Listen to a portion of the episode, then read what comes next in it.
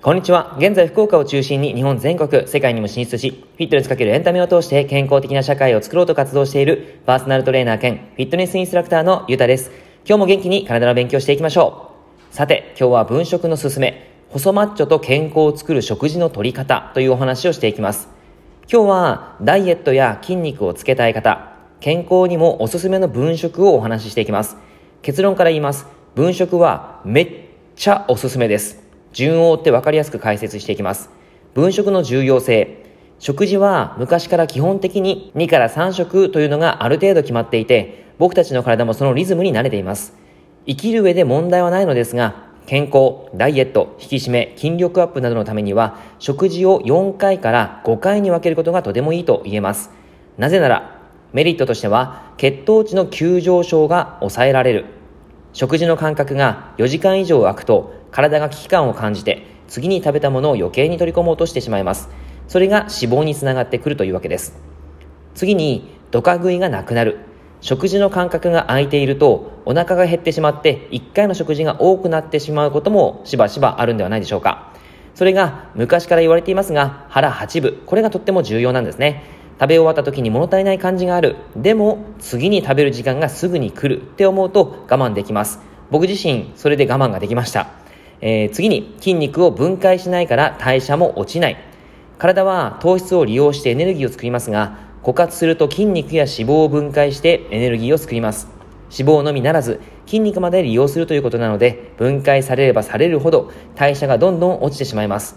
せっかく筋トレしてもせっかく食事をタンパク質たくさん食べても筋肉がどんどん分解されたらもったいないですよねだからこそ筋肉が分解してしまう前に食事をとることで筋肉量を低下させないようにすることが可能になってきます。デメリットです。GI 値が高い食品を選んでしまう。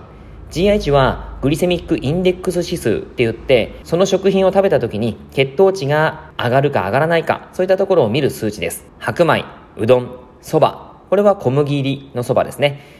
パン、ラーメンなどなど、いくら分食とはいえ、がっつりした炭水化物と GI 値が高い食品を選んでいくのは NG です。次に1回に食べてしまう。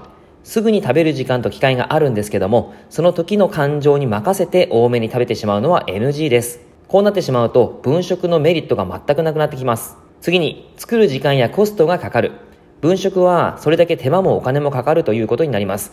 あまりかけたくない人であったらお勧めできないんですが、選ぶ食品や量によってコスパが非常に良くなってくるので、それも後ほどお伝えしていきます。それではケーススタディの分食の流れです。ここでは様々なパターンに合わせて分食がどういう風なやり方でやったら効果的なのかということをお話ししていきますね。細マッチョパターン。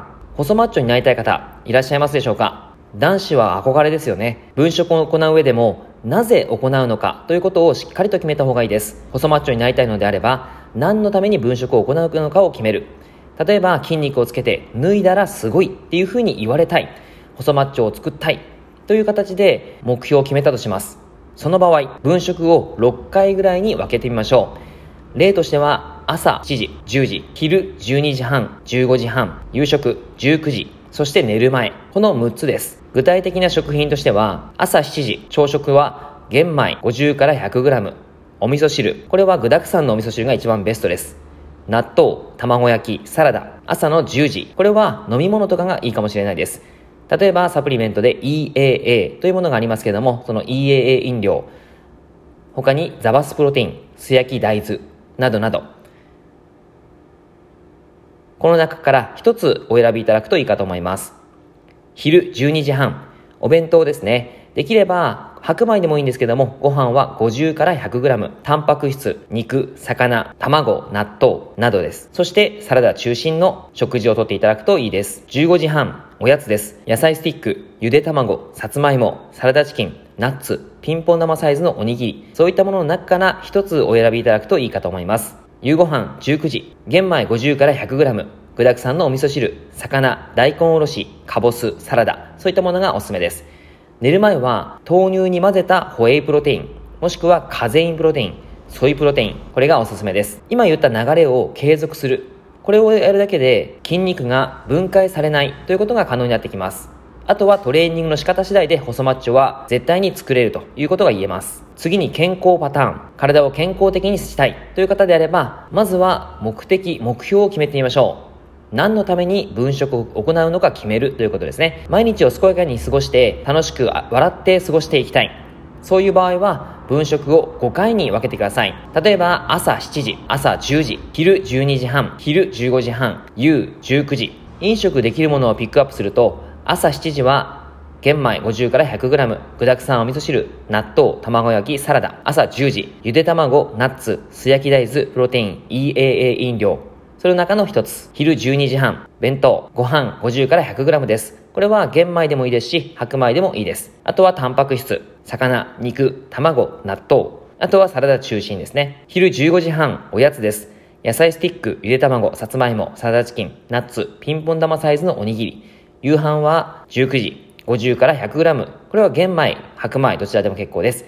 具沢山お味噌汁、魚、大根おろし、かぼす、サラダなどです。細マチョパターンとほぼ一緒なんですけども、分かりやすいかなと思ってこういった形にしてみました。ただ、回数が変わってくるということになります。あと、この両方とも、基本的に腹6分から7分ぐらい、多くて腹8分ぐらいまで食べていくということが、とてもいいかと思います。あとはこれを継続するだけです。個人個人によって生活スタイルが違うため、確立される分食の流れは変わりますが、おおむねこのような形を作って、毎週自分なりに検証していくと、自分らしい流れができてきます。1年後の自分が、今の自分に感謝できるように、一日一日を大切にしていきましょう。内容がいいなって思ったら、周りの人にシェアしていただくとすごく嬉しいです。はい。では今日は以上です。聞いていただいてありがとうございました。